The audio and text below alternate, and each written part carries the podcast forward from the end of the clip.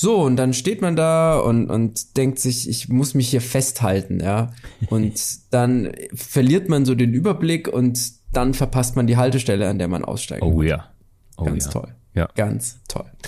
Noch, äh, das Einzige, was dann noch schlimmer wäre, ist, wenn jemand im Abteil gegenüber in der U- oder S-Bahn oder im Zug ähm, entweder Fast Food oder ein Döner oder sowas essen würde. Das, Geht gar nicht. Geht gar ja, nicht. ja. Das ist das ich olfaktorische furchtbar. Äquivalent dazu, laut auf dem Handy Musik zu hören. Und zwar sowas wie Scooter oder so. Hey, warte mal, Scooter, Scooter würde ich, wäre ich voll mit okay, weil HB Baxter ist Kulturgut. Okay. Selber eine Kulturmaschine, der Typ. Ja, das Genau, stimmt. richtig. Ja, in der Tat. Ja. Siehst du, du kannst gar keine schlechten Beispiele machen, Marc, weil du in dir das schon, das ist in dich hineingeschrieben schon. Ich bin zu durchkuratiert, meinst du? Ist auch, ist auch Richtig, scheiße. ganz genau. Ja, ja, passiert. Ja. Das klingt, das klingt irgendwie so leicht obszön. Es klingt es wirklich, ja. ähm, ja, aber das Beispiel, aber das. Beispiel ist natürlich spannend, dass du sagst, man kennt das entweder morgens früh aus der Bahn, wo Leute statt dem Kaffee den ähm, so ein Energy Drink sich reinballern, Monster Ja. oder oder Red Bull oder sowas, was auch einfach höllenmäßig stinkt. Oder eines meiner All-Time Hass-Favorites, wo Leute sich weder an Etikette noch Höflichkeit oder sowas halten, ist. Kennst du das im Kino? Gibt es ja köstliche Naschereien, Knickknacks, Ja, ja. kleine Schokoriegel, Eiskonfekt.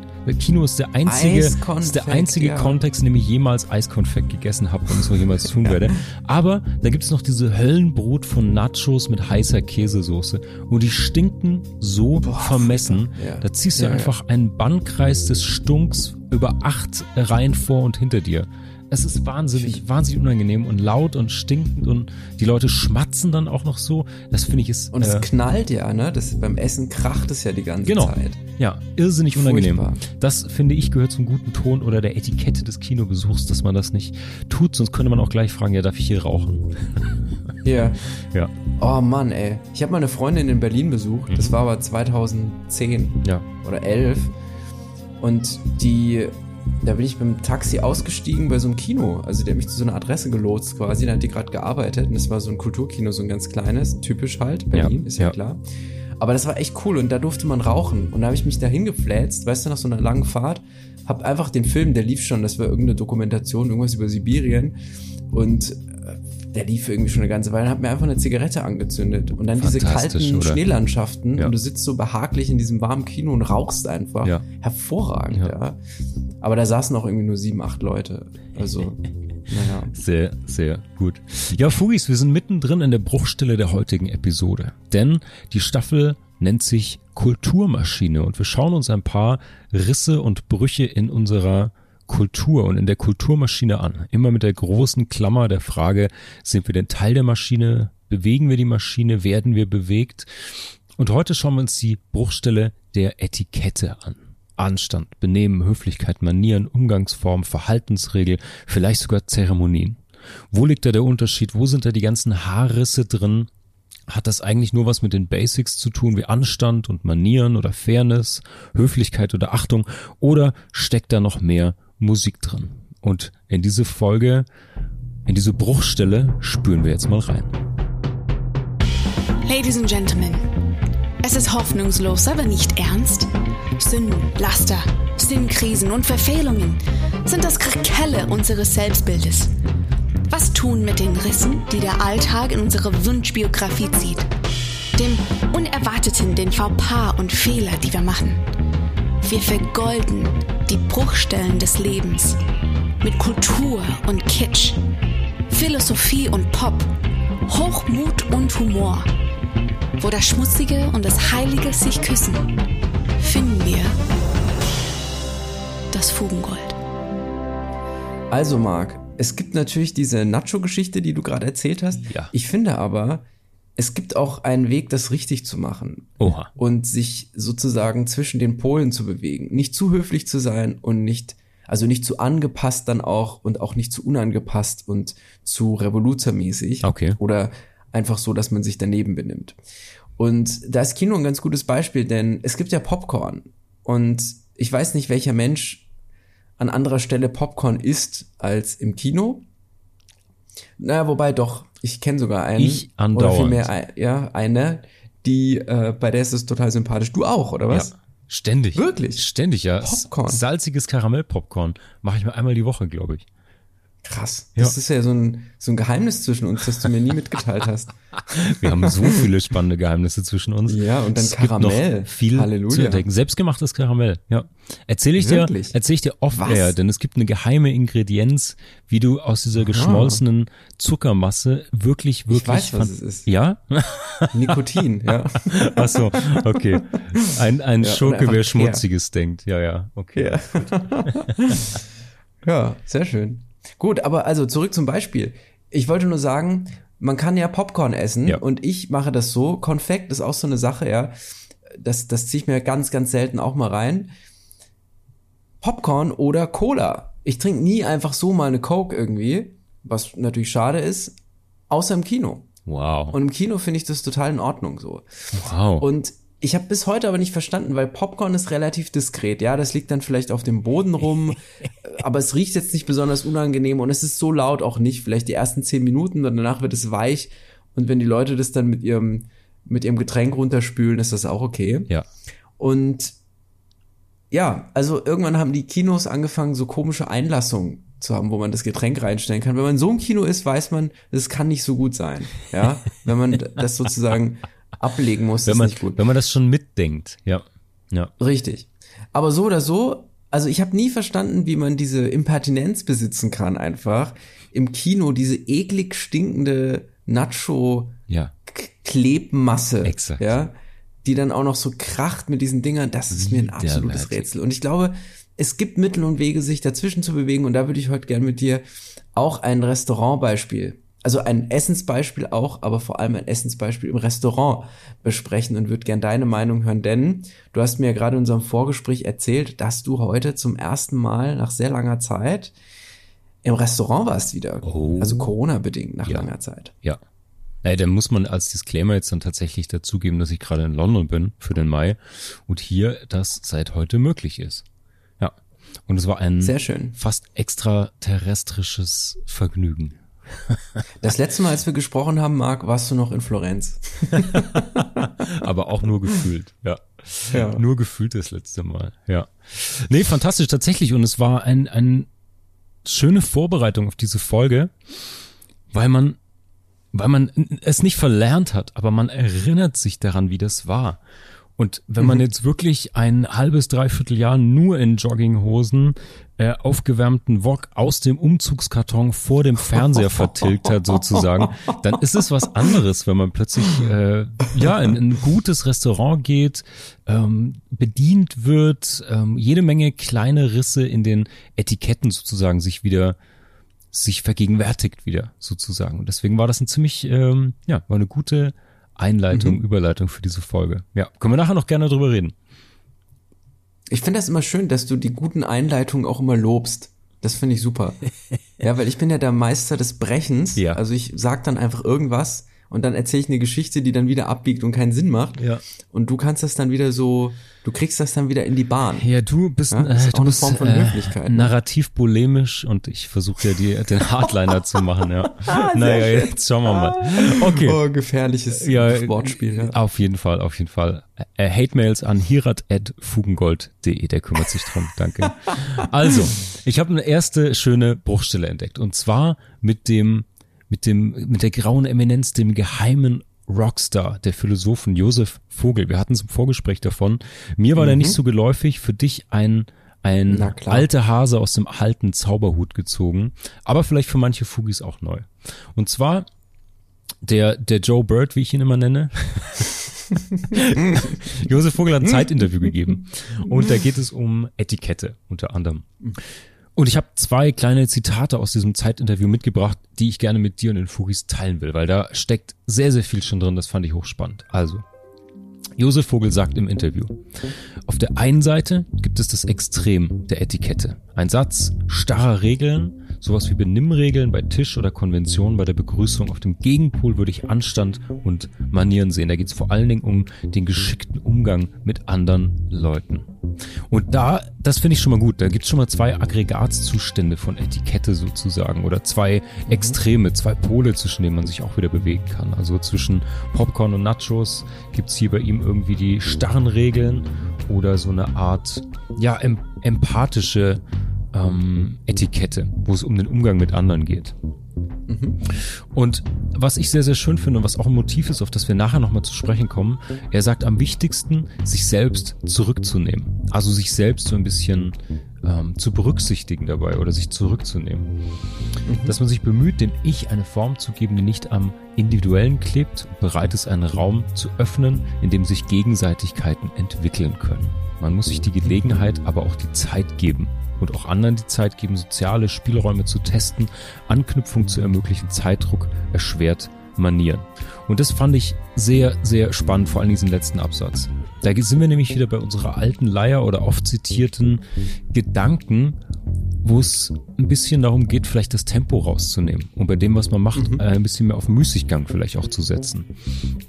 Also auch für Etikette, auch für Anstand, Höflichkeit gehört es manchmal dazu, ähm, sich zurückzunehmen und dem anderen Zeit zu geben. Und das fand ich, fand ich ziemlich gut. Und ich fand die Idee gut, dass Zeitdruck Manieren erschwert. Und das kennst du mit Sicherheit auch. Das kennst du zum Beispiel, wenn du jemandem begegnest, der sehr, sehr viel und lange erzählt immer wie wirkst du so eine Person ab? Das gilt für Telefonate, yeah. für Zugfahrten, für Aufzugsbegegnungen. Das kennt man, glaube ich, ziemlich gut. Und eine eine mögliche Lösung bietet er auch gleich an und das fand ich eine schöne Umkehrung und zwar Höflichkeit.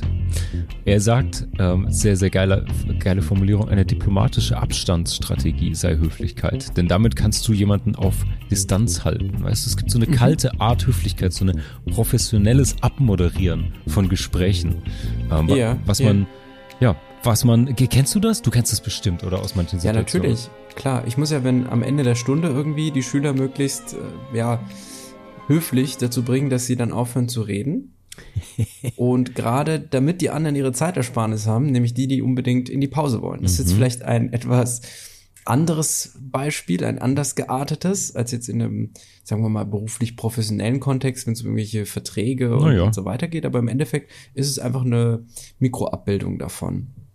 Und was ich so spannend finde an dem, was du gerade gesagt hast, ist tatsächlich auch diesen Aspekt der Zeitersparnis, denn das ist ja etwas, was eine moderne Forderung an die Höflichkeit ist.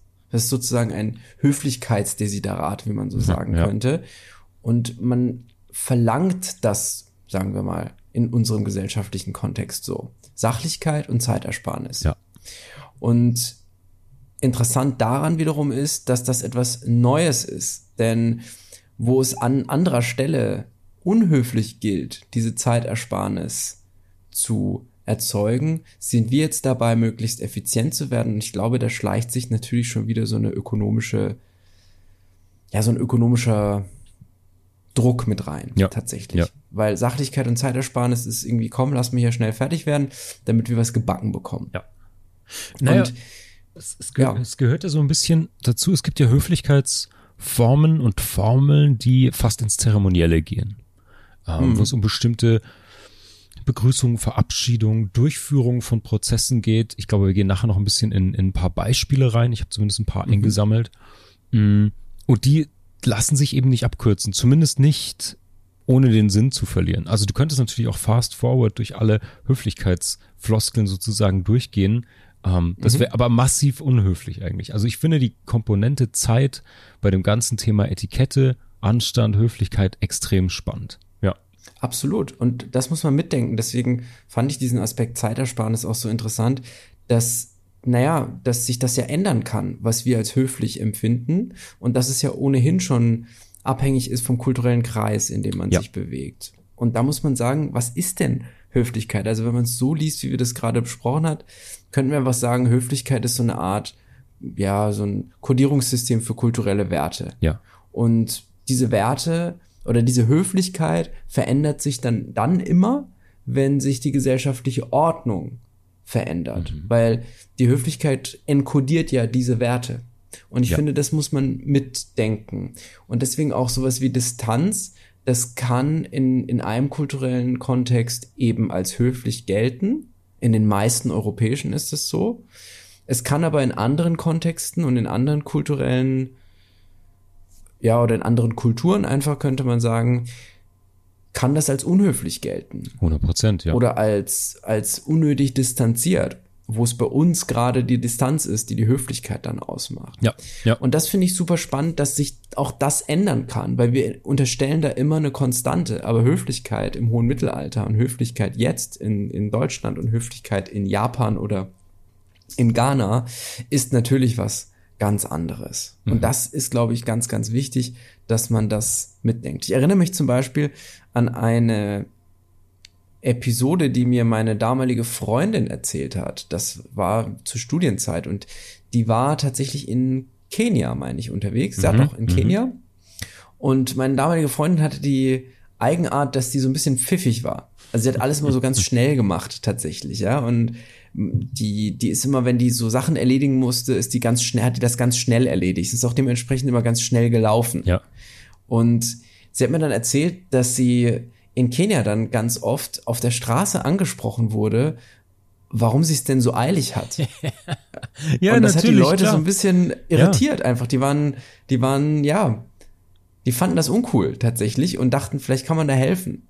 Und das wäre bei uns jetzt eher, wenn du da im Weg stehst, tatsächlich problematisch und zu langsam gehst, ja, wenn du zu sehr flanierst an der falschen Stelle.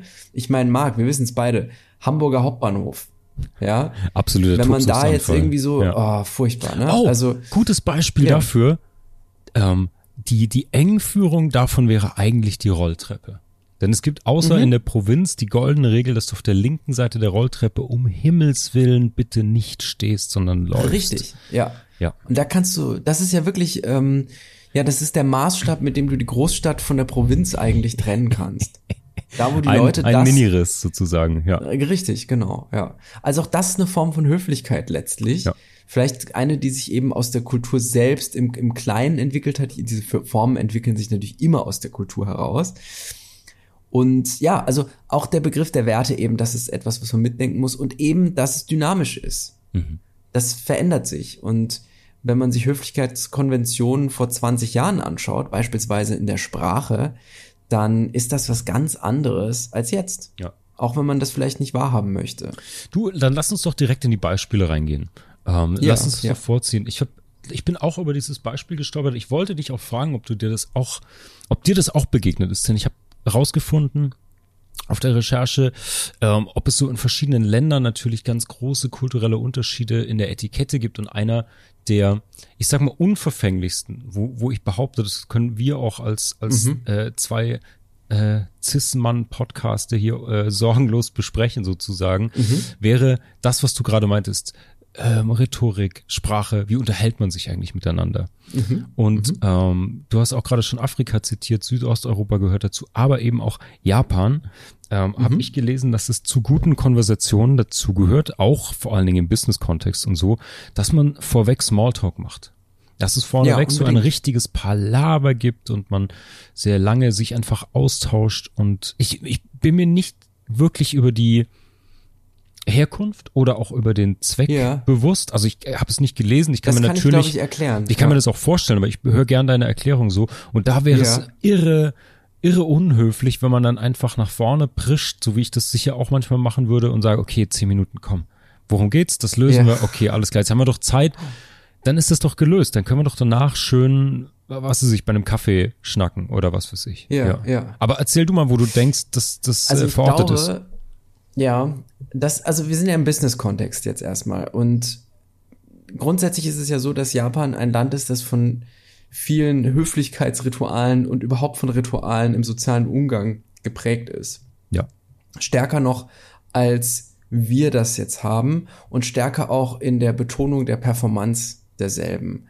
Und ich glaube, das hat etwas damit zu tun, dass in der japanischen Mentalität es ohnehin schon nicht so gut ist, eine zu starke Meinung zu einer Sache zu postulieren. Hm. Du darfst sie natürlich haben, ist ja klar, aber du solltest sie nicht so sehr nach außen tragen. Also diese Form von für sich bleiben, Dinge verschweigen, ja. die einen vielleicht nerven, Konflikte sozusagen auch gar nicht erst erzeugen, indem man ganz arg diskret ist, das ist was sehr Japanisches. Zumindest im allgemeinen Umgang miteinander.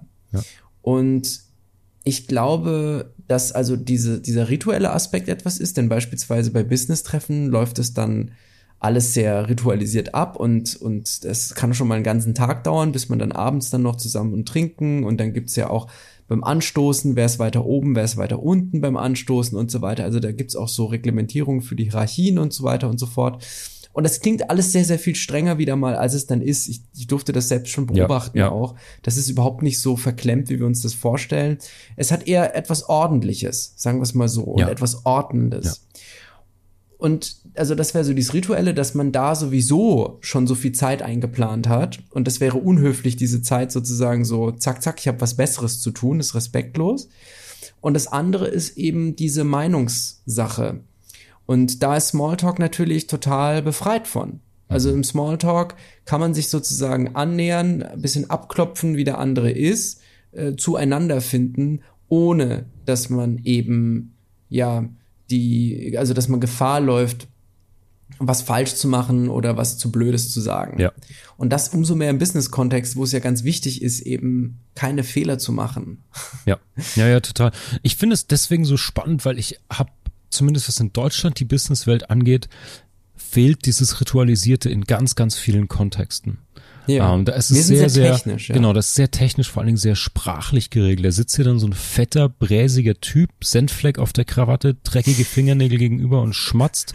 Aber du musst ihn natürlich mit Professor Doktor ansprechen und Ja. äh, wehe, du begrüßt ihn zuletzt. So. Ja, weil er ist ja. dann der, der Boss eben. Ja, und da wird es ganz anders ausgefochten und auch teilweise viel expliziter gemacht, habe ich das Gefühl. Ja.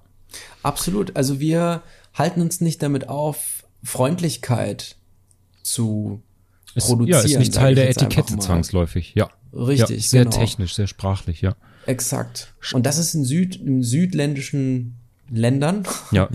Ja. ist das, ist das anders. Ja. Also da ist diese Performance von Herzlichkeit und Freundlichkeit besonders wichtig. Und überhaupt die Performance ist ganz wichtig. Und du hast es ja schon gesagt, bei uns ist es tatsächlich eher eine Sprachperformance Ja. als jetzt eine, die sich auch auf dieses, ja, du kennst es, wie das ist in Italien oder in Spanien oder so, hat man schnell mal einen Arm um die Schulter oder da wird man halt immer angefasst oder Ja, ja. was auch immer. Ne? Das ist Also- doch dieses, das, ich glaube, ich habe das Beispiel hier in der ersten Staffel schon mal erzählt. Ich hatte mal einen ganz tollen Kollegen in einer Agentur und der Ja. kam aus Südamerika, ich glaube Peru. Und Mhm. der hatte dieses äh, in Deutschland gelebt, auch ein Elternteil Deutsch äh, und das andere Elternteil ähm, eben aus Südamerika. Und er hatte so ein bisschen natürlich die deutsche Etikette drauf, aber manchmal brach dieses südamerikanische Feuer, will ich fast sagen, durch.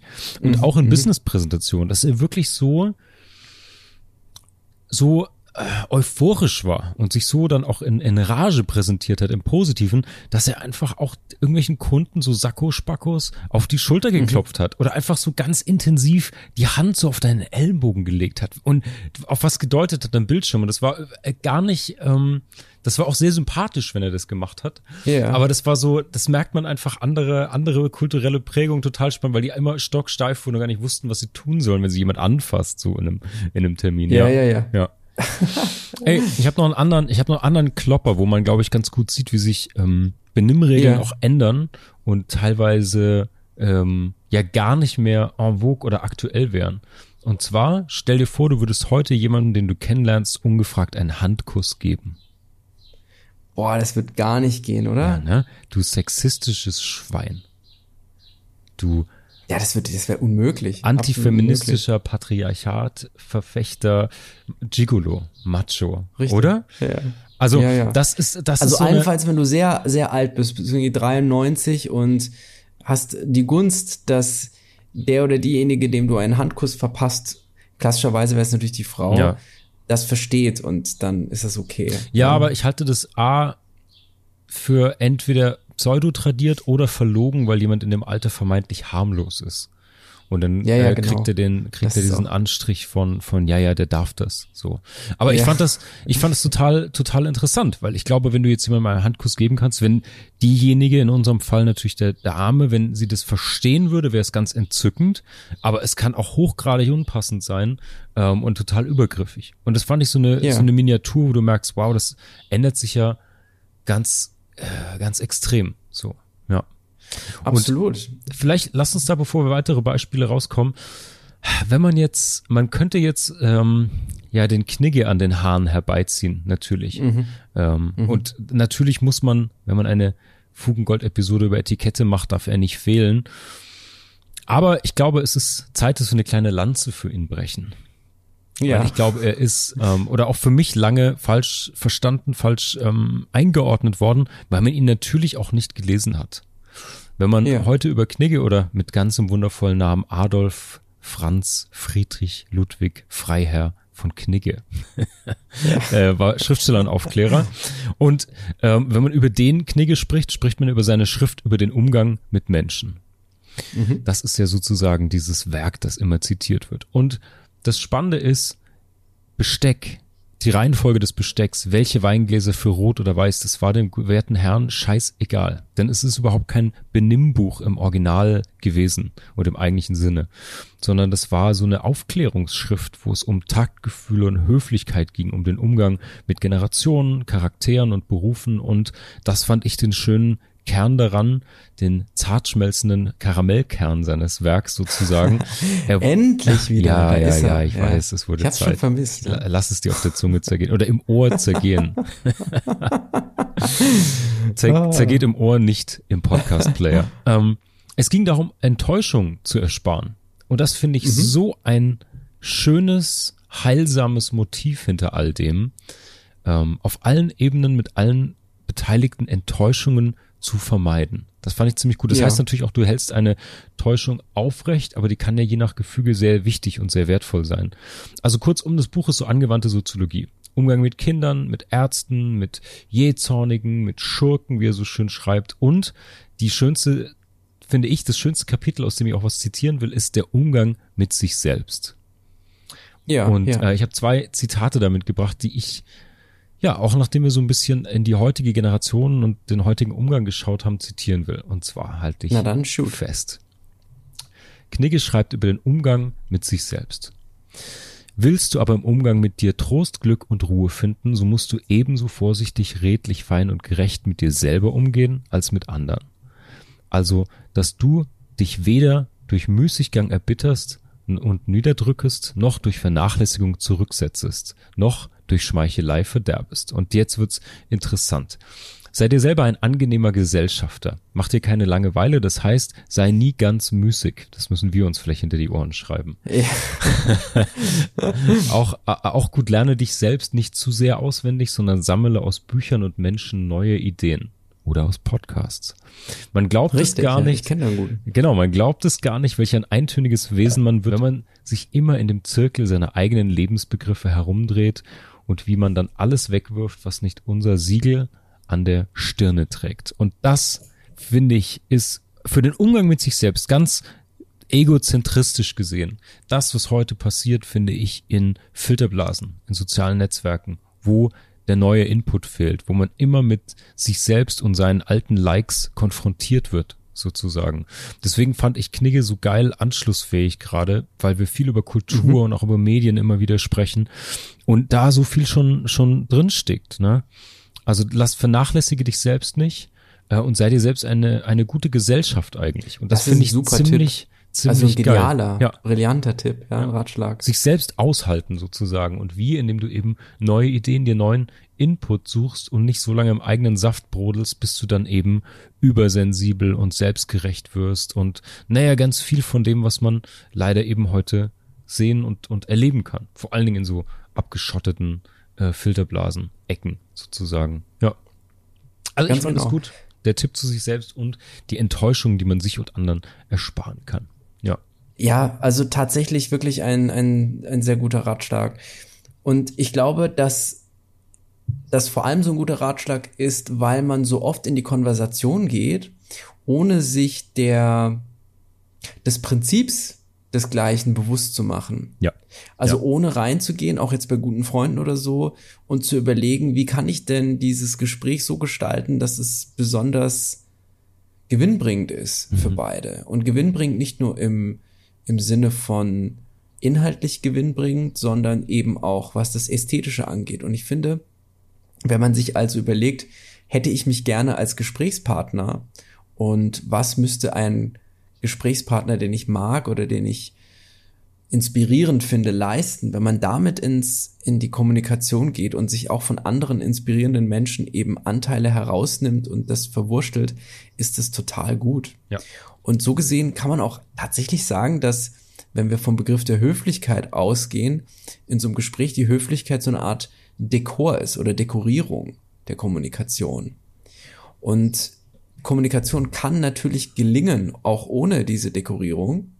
Aber sie ist natürlich bei weitem nicht so, nicht so toll, nicht so inspirierend, nicht so erquickend, ja. nicht ja. so etc. etc. Ja. wie das eben der Fall ist, wenn man sich das bewusst macht. Mhm.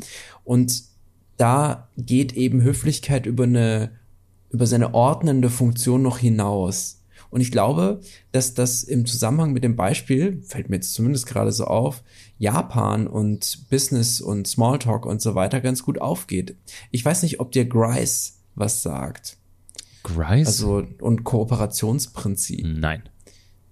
Okay, also in aller, aller Kürze, sprachwissenschaftlich gibt es das Kooperationsprinzip, das auf Grice zurückgeht und, boah, oh Gott, wie fasst das jetzt in möglichst kurzen Worten zusammen. Also sagen wir es einfach so, dieses Prinzip versucht, einen möglichst zeitsparenden und reibungslosen Informationsaustausch mhm. zu garantieren. Mhm. Und alles wegzulassen, was dafür eben, was das stören könnte oder was zusätzlich irgendwie dem Ganzen, das Ganze aufblasen ja, könnte. Ja. Und wenn man hier die Höflichkeit drüber rieselt, sage ich mal, dann ist Kommunikation eben mehr als nur diese Kooperation. Und da kommt das mit Japan ins Spiel, denn im Smalltalk geht's eben gerade nicht um Zeitsparen und dass es irgendwie reibungslos sein muss, sondern man kann erstmal einfach sagen und reden und sozusagen das Feld abstecken, in dem sich der andere bewegt, den anderen kennenlernen. Mhm. Und kann vielleicht auch, das kann man ja dann in e-, elaborierten Formen dann eben ausprobieren, zeigen, welche Fähigkeiten man hat in der Kommunikation, indem man es eben besonders fein dekoriert. Ja. Und das kann beeindruckend sein. Und ich glaube, unabhängig mal davon auch, dass Höflichkeit immer gut ist. Immer. Mhm. Immer, immer, immer. Mhm. Und wir haben ja immer auch unsere, unseren maßvollen Umgang so als Größe für alles. Und natürlich kann man das übertreiben in die, in die eine oder andere Richtung, vor allem wenn es dann um die Performance geht. Also wenn jemand übermäßig Höflichkeit performiert, ja, ja. Ja, dann wird's tatsächlich sehr, sehr anstrengend und es kann einem richtig auf die Nerven gehen. Und wenn das dann auch in einem falschen, intimen Kontext ist, könnte es geradezu eine Form von Angriff oder von bewusster Störung sein. Ja. Und umgekehrt ist es aber auch blöd. Also wenn jemand völlig unhöflich ist und das überhaupt nicht äh, auf die Reihe kriegt, dann ist das natürlich auch, dann kann es verletzend werden, ist auch wieder eine Form von Angriff. Aber grundsätzlich ist das ja, Kant hat das ja mal gesagt, die Illusion, die von, von allen Getäuschten geglaubt mhm. wird. Und das ist irgendwie ganz gut gesagt, denn wir wissen alle um die Performance und wir wissen alle darum, dass es ja eine Form von Illusion ist letztlich, aber sie funktioniert eben trotzdem. Deswegen genau. wird sie ja auch von allen Beteiligten geglaubt. Ja. Ich habe gerade, glaube ich, Getäuschten gesagt, das sind die Beteiligten, Beteiligten natürlich. Ja. Genau. Und abseits davon, vielleicht noch da als Ausblick, da verlinke ich dann aber was in den Shownotes. Es gibt ja tatsächlich auch eine Höflichkeitsforschung. Und es gibt auch die, ja, es gibt empirische Versuche, Höflichkeit messbar zu machen. Okay, jetzt Und, bin ich gespannt. Ja, das ist, also da gibt es tatsächlich eine sogenannte Cost-Benefit-Skala. Oh. Die geht auf Leach zurück. Wow. Und Cost-Benefit bezieht sich hier aber tatsächlich also Leach orientiert sich da an Grice. Das bezieht sich tatsächlich darauf, wie kooperativ das dann ist. Und Leach hat eben selbst noch ein, ein, ein, ein Prinzip, das, das Politeness Principle. Und da geht es eben um diesen Dekor, den ich vorhin erwähnt habe, so im mhm. weitesten mhm. Sinne. Mhm. Und damit versucht man das so ein bisschen zu messen, denn es ist ja tatsächlich schwierig. Was ist denn das Objekt der Messung? Wie will man Höflichkeit ja. objektiv messbar machen? Ja. ja. Aber es gibt verschiedene Theorien. Und ähm, ja, also. Das ist interessant, ne? Ja, genau, weil da geht es eben um, um das Einhalten der Form oder um den Effekt. Also wenn du mich jetzt fragen würdest, ohne dass ich es kenne, du könntest Höflichkeit natürlich ganz einfach über die Sprache messen. Wie oft sagst du bitte Danke? Das sagt ja aber noch nichts ja. über die ganzen weichen subjektiven Faktoren. Du kannst natürlich äh, Danke, du Arschloch, schreien. ähm, und also eigentlich müsstest du ja deine Wirkung messen können. Sozusagen Ja. äh, äh, anonym befragt mit Menschen, die mit dir zu tun haben, wie sie dich denn einschätzen, sozusagen. Weil, und da Richtig. kommen wir eben auf die Empfängerseite, ähm, die du auch gerade schon so ein bisschen angedeutet hast und für die ich auch noch eine, einen Gedanken hatte, weil die Empfängerseite entscheidet ja im Endeffekt auch drüber, ob die Etikette erfolgreich eingehalten wurde, sagen wir mal. Ja. Ja. Ja. Ja. Spannend fand ich tatsächlich, dass die Forschung, die sich auch mit dem beschäftigt, was du gerade gesagt hast, dass das alles Sprachwissenschaftler sind Hm. und auch sprachwissenschaftliche Theorien heranziehen und natürlich, und da kommt ein alter Freund von uns ins Spiel, Goffman tatsächlich Oh. auch eine Rolle spielt. Also dieser Face-Begriff, den Goffman geschöpft hat, erschaffen hat, der wird da auch mit, mit integriert, zumindest bei Levinson und Brown, die eine recht umfassende Höflichkeitstheorie vorgelegt haben. Und da geht's eben auch um internationale Höflichkeitsforschung. Okay. Das finde ich total krass. Also, dass man ja so eine universelle Gültigkeit beansprucht. Und ich finde, das liegt irgendwie nahe, weil ja alle Kulturen tatsächlich Höflichkeit als ja, Kulturpraxis haben, sage ich jetzt einfach mal.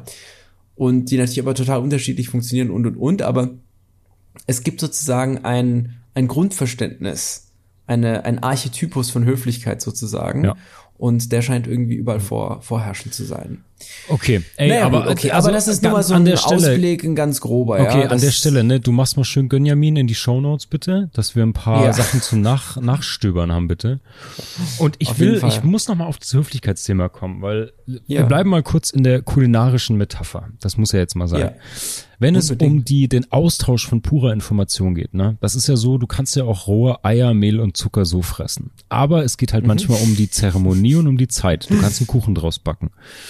Sehr und schön. du kannst- schön, ja. auch backen, aber du kannst halt auch Scheiße einbacken und dann kommt es auf der anderen Seite schlecht an. Und das wäre sozusagen diese falsche Höflichkeit oder die Etikette, die Ja. dann korrumpiert ist, sozusagen. Richtig. Und ja. das ist die Kehrseite. Warum werden, warum wird die Etikette und Benimmregeln und sowas auch manchmal so negativ aufgefasst? Und da können wir Ja. natürlich wieder ein bisschen in die, in die Historie, glaube ich, auch reingucken.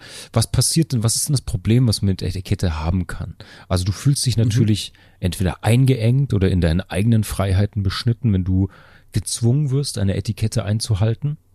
ja. Ähm, dazu gehört natürlich, dass man die Regeln kennen muss, um sie zu berücksichtigen, auch um andere dann zu respektieren und im Endeffekt auch um die Regeln brechen zu können. Und ich habe überlegt, ich glaube, einer der Gründe, warum man Etikette mh, warum man eine Abneigung gegen Etikette hat, könnte dieses Distinktionsthema, dieses Distinktionsbedürfnis sein, das mit Etikette daherkommt.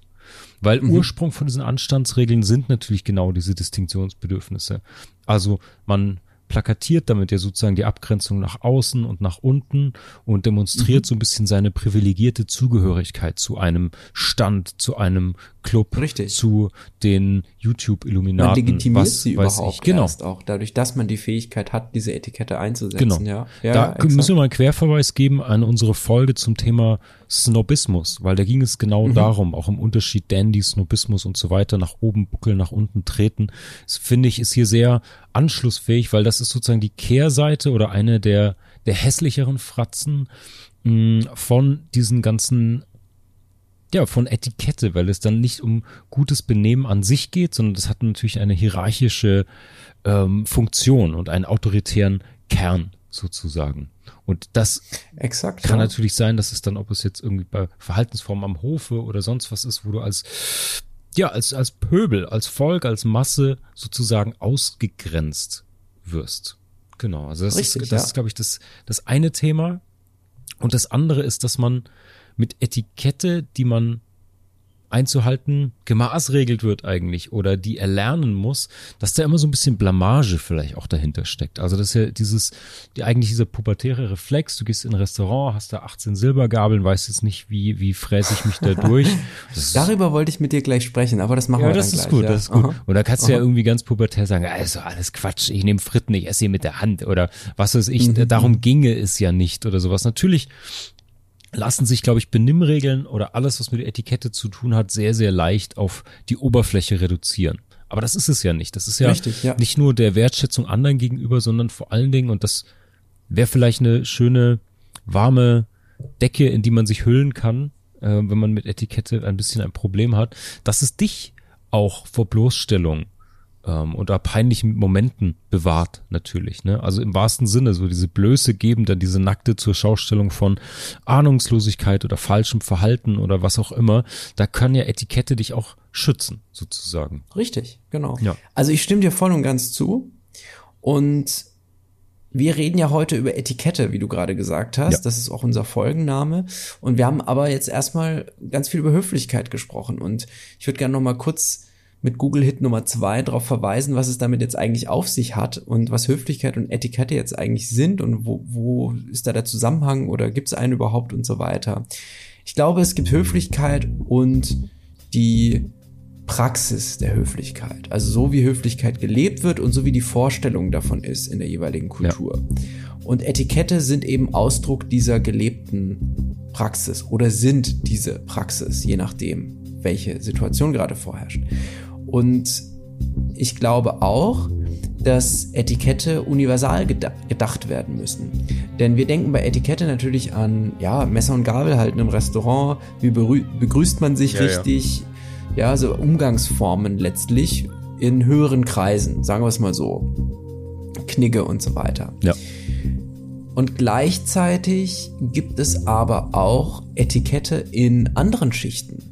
In, unter, in der Unterschicht absolut. beispielsweise. Ja, es ist jetzt natürlich ein ganz schwieriger Begriff, aber sagen wir in, in prekären, prekären Schichten Milieu, gibt's das ja, genau. auch. Ja, genau. Er wird es auch nicht besser, wenn Ja, man auch das kein so sagt. besserer Aber Begriff, ja, es gibt ja auch ja. diese Milieus. Das muss man ja auch sagen. Also gut, naja, wie dem auch sei. Jedenfalls gibt es auch da Etikette. Es gibt ja beispielsweise, das wird ja in, in Western oder in Mafia-Filmen wird es ja ganz hoch gehalten, gibt es ja sowas wie Ganoven-Ehre Ja. beispielsweise, Ja, die sich in, in bestimmten Ne, genau, also die sich auch in bestimmten Etiketten ausdrückt.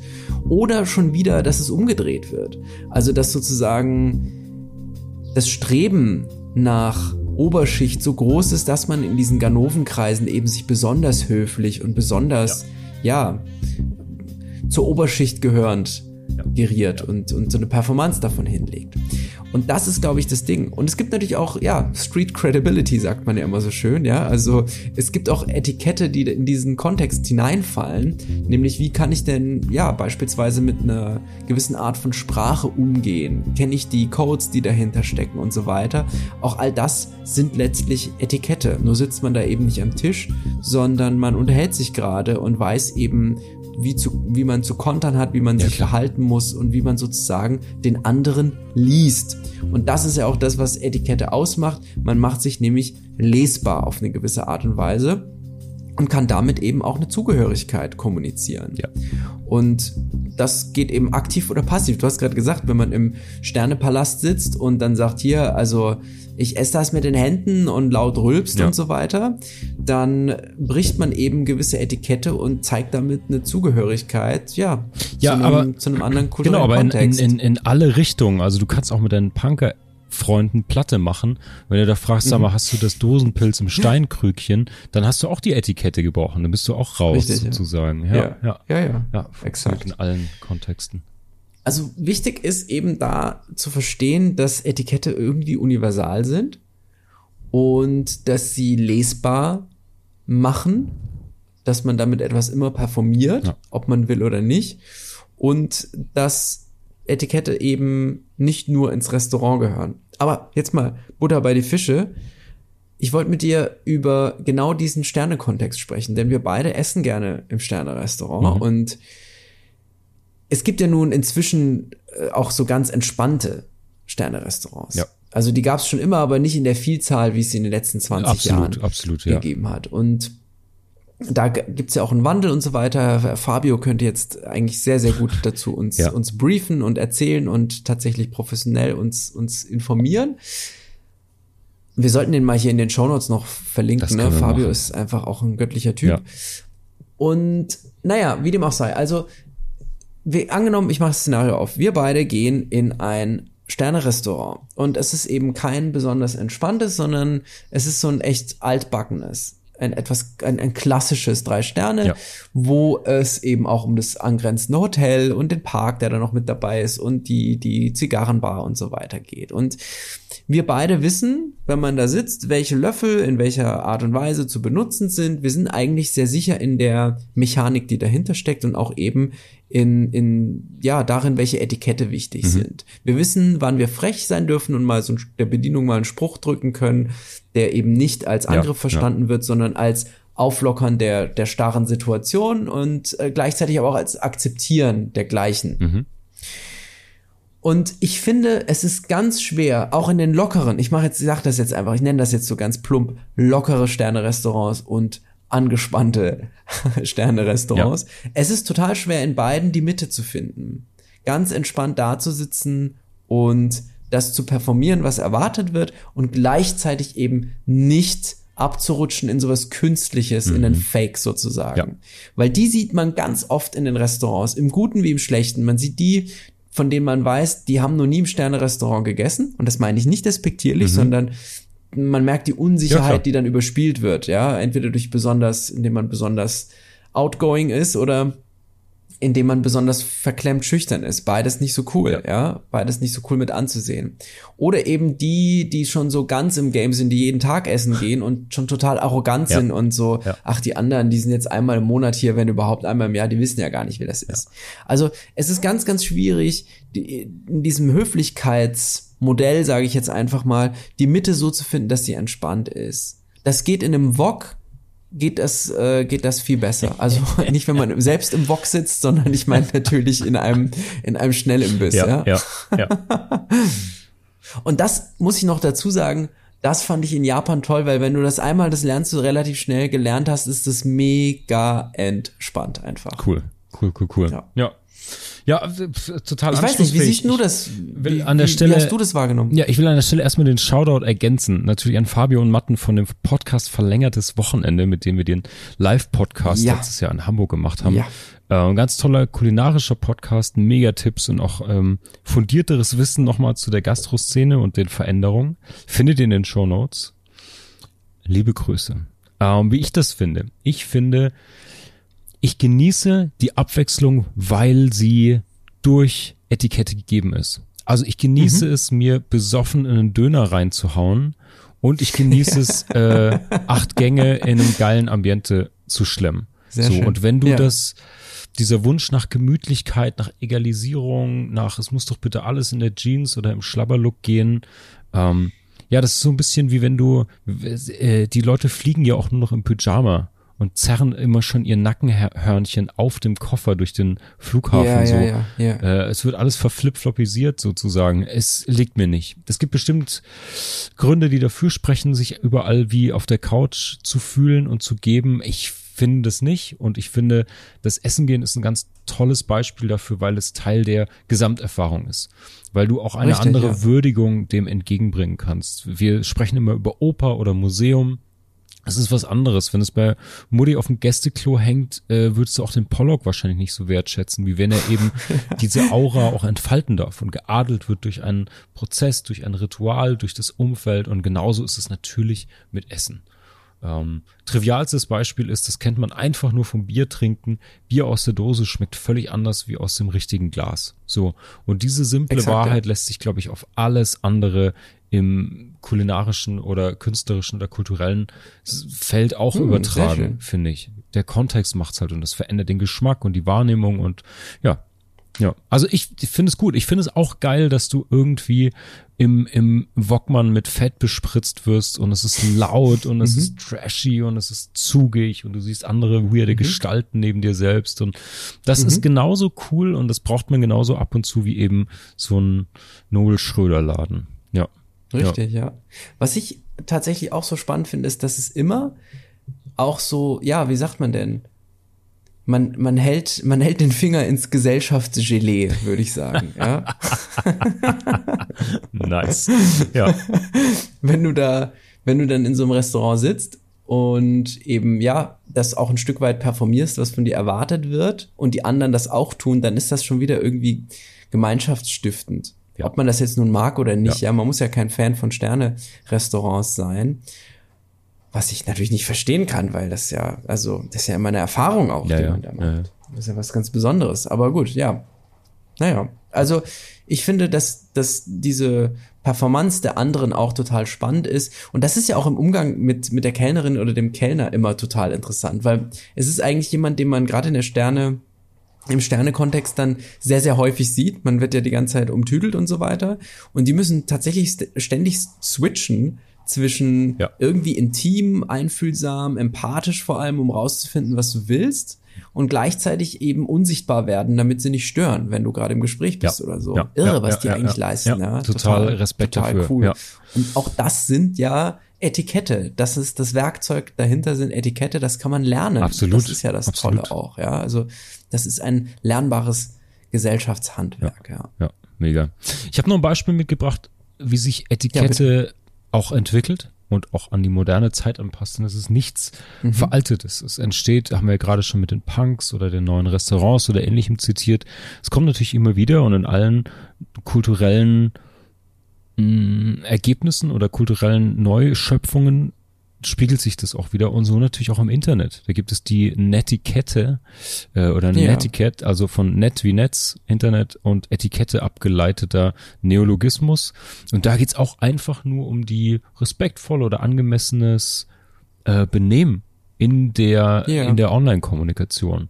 Und die haben auch ganz klare Kategorien und klare Regeln. Also da geht's so, die Kategorien sind halt irgendwie klar justiziables, rechtliches, was die Sicherheit betrifft, äh, was Lesbarkeit technisch und auch einfach der Umgang mit anderen angeht. Ne? Also total mh, total verständlich, anschlussfähig, aber klar, auch du musst diese Etikette natürlich auch rüber retten in neue Medien, in neue Kommunikationszusammenhänge. Und Ja. ich finde gerade durch diesen, durch diesen großen Weg, den es da zurücklegt, aus so einem staubigen Knickeheftchen, ähm, dass du weißt, dass du deine Kartoffeln nicht mit Messer schneiden sollst, hin zu, äh, wie gehe ich denn jetzt um, wenn einer du Arschloch in den Chat schreibt. So. Mhm. Das ist ein großer Stretch, aber total wertvoll auch. Ja. Heutzutage eher, wie gehe ich damit um, wenn ich du Arschloch in einen Chat schreibe? Ja. Oh, da ist mir so rausgerutscht, ja. Ja. Mann, Mann, Mann. Ey, letzter Ja. Punkt. Ich habe noch einen, einen, einen, einen kleinen Riss, eine kleine Bruchstelle, wo wir noch kurz den kleinen C reinhalten können. ja. Mhm. Und zwar Etikette. Mir fällt auch immer auf, dass das so ein Generationsthema ist. Dass die Alten immer sagen, die Jungen können nichts mehr, die wissen nichts mehr und die Mhm, Jungen mhm. sagen, ihr seid so tradierte Loser, das muss alles anders sein. Und ähm, ich weiß nicht, ob wir das schon mal hatten, aber ich finde dieses, ähm, ich habe ein Zitat dazu gefunden. Und zwar, die Jugend liebt heute, die Jugend liebt heutzutage den Luxus. Sie hat schlechte Manieren, verachtet die Autoritäten, hat keinen Respekt vor den älteren Leuten und schwatzt, wo sie arbeiten sollte. Die jungen Leute stehen nicht mehr auf, wenn Ältere das Zimmer betreten. Sie widersprechen ihren Eltern, schwadronieren in der Gesellschaft, verschlingen bei Tisch die Süßspeisen, legen die Beine übereinander und tyrannisieren ihre Lehrer. Und das Zitat ist von Sokrates oder wird ihm zumindest zugesprochen. Wahnsinn, ja.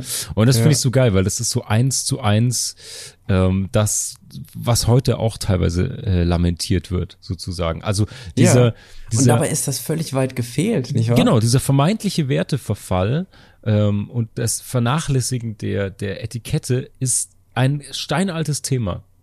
Und Ja. natürlich steht dahinter, das wissen wir aus der letzten Staffel, wo wir uns ganz viel mit Werten auseinandergesetzt haben, natürlich eine, eine Veränderung der Werte, des Wertesystems sozusagen, vielleicht sogar des Anstandempfindens oder so. Und es geht natürlich um beide, auf beiden Seiten immer um diesen Wunsch nach Respekt und Anerkennung. Und Richtig, ich ja. muss an der Stelle jetzt mal, ich will jetzt nicht pauschal die Lanze für die jungen Leute brechen.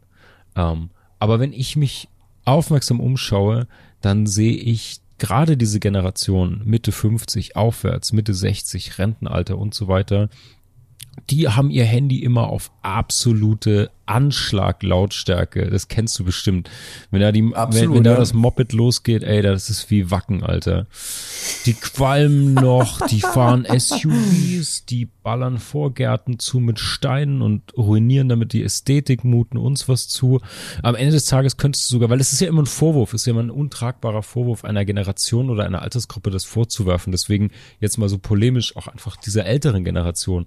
Du kannst Ja. natürlich auch dem ganzen Haufen vorwerfen, dass sie die Umwelt ruiniert haben mit ihrem Wirtschaftswunder streben oder so, um es jetzt mal ganz, ganz groß zu machen sozusagen, weißt du? Ja, ja. Also wo ziehst du die Linie? Wo geht es um die Etikette und wo geht's um ganz individuelles Gefühl, nicht wertgeschätzt zu werden.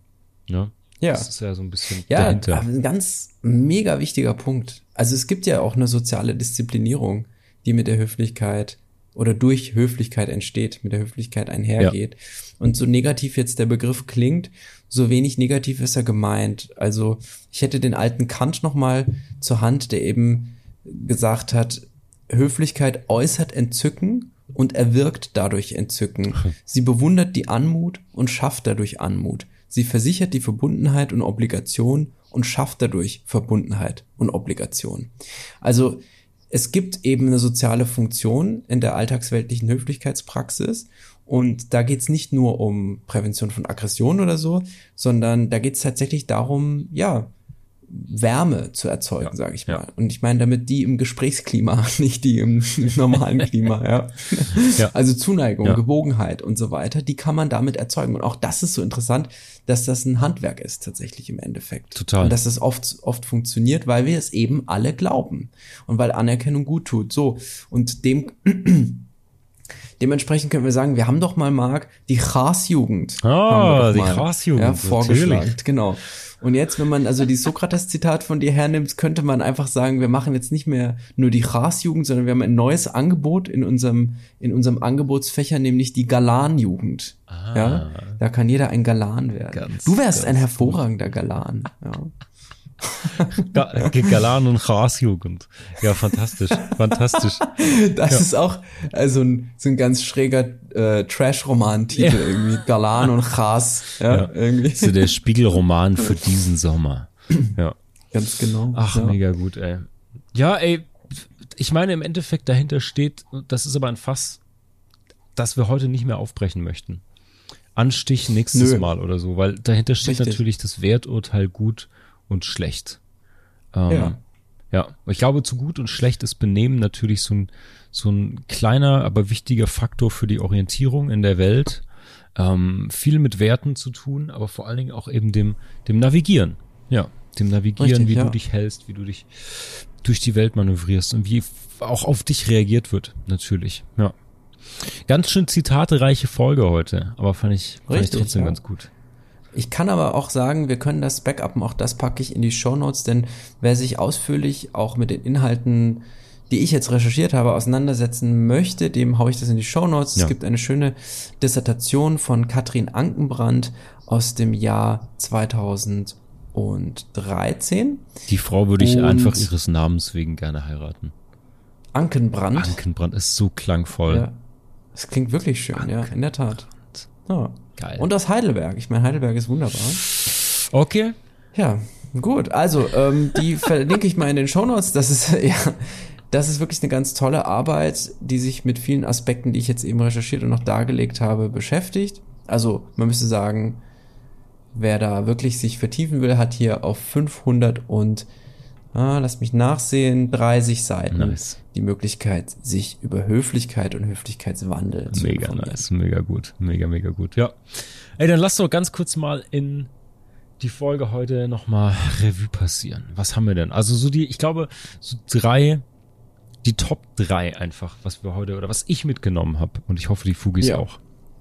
Ihr Das könnt bin mit, ich, ich und ich. Exakt. Ihr könnt euch durch Etikette wir fangen beim Ich an, wie du schon so schön sagst. Ähm, es geht nicht nur um die anderen, ihr könnt euch vor allen Dingen Blamagen ersparen. Das ist schon mal ein, das ist so ein ganz niederschwelliges Angebot dafür, warum es sich vielleicht lohnt, Etikette zu berücksichtigen. Vor allen Dingen erspart ihr euch und anderen damit auch Enttäuschungen. Es wäre ein anderes Thema, was diese Täuschung dann beinhaltet und was es damit auf sich hat. Damit werden wir sicherlich auch äh, ganz nach Goffman in dieser Folge zu oder in dieser Staffel zu Kultur noch mehr drüber sprechen. Die Enttäuschungen. Das ist aber auch ein wichtiger Punkt und es geht eben um Werte und um Wertschätzung. Das sind so ein bisschen die äh, paar Cent, die ich jetzt heute mitgenommen habe. Yes. Und äh, ja, ich bin mal gespannt, ob die Fugis noch ein paar anderen äh, Beispiele einfallen. Also wir haben gar nicht alle Beispiele durchgekaut. Es gibt noch das Thema Visitenkarten. Es gibt das Thema Duzen und Siezen. Ähm, wie begrüßt man eine Gruppe Menschen im Business-Kontext richtig? Ähm, oder auch eine, eine Quizfrage, die ich den Fugis noch mitgebe. Wenn euer Freund, eure Freundin als Bekannte euch fragen, ob ihr mitfahren möchtet, setzt ihr euch dann auf die Rückbank oder auf den Beifahrersitz. Das ist auch eine schöne kleine Benimmfrage. Oder direkt, direkt ans Lenkrad. Ja. Genau das, Mann. Ja. Sehr gut. Schön, Marc, ja, das hast du, finde ich schön zusammengefasst. Ich kann das ja immer nicht so gut, aber da bin ich froh, dass du das immer machst. Da schweige ich dann immer und lausche selber Sehr und gut. stelle mal fest, stimmt, wir haben, wir haben echt viel gerissen. Ja. Ja. Das ist die Ver Verbullet-Pointisierung von echtem Wissen. Ja. Ja, sehr schön. Ey, dann ähm, bleibt mir nur noch zu sagen, Fugis, ein fantastisch und sehr höflich von euch, dass ihr bis zum Ende drangeblieben wart. Wir rechnen euch das hoch an. Ja, und wir sind nächste Woche Freitag zuverlässig natürlich schon wieder für euch da. Nächste Woche eine richtig geile Episode, Hirat. Ähm, ich glaube, es geht um ein Oh Thema, yeah. das wir ständig schon ganz, ganz oft angeschnitten haben, wo wir schon mal den kleinen C reingehalten haben. Das ist ein mega spannendes Thema. Es geht nämlich um Konsum und die Konsumkultur. Ja. Sperrt die Taschen auf und die Ohren. Das wird eine heiße Folge. In diesem Sinne bleibt mir nicht viel zu sagen, außer bleibt uns gewogen und habt eine wunderbare, vergoldete Woche. Für diese Woche. Wir hoffen, wir können einige Bruchstellen für dich vergolden. Schicke uns gerne deine Fragen und Gedanken per E-Mail oder DM. Wenn dir unser Podcast gefällt, kannst du auch Patreon unterstützen. Mehr Gold gibt es auf www.fugengold.de und überall, wo es gute Podcasts gibt. Cheerio, Fugis! Der Kultur- und Wissenspodcast Fugengold wird produziert vom Sweet Spot Studio.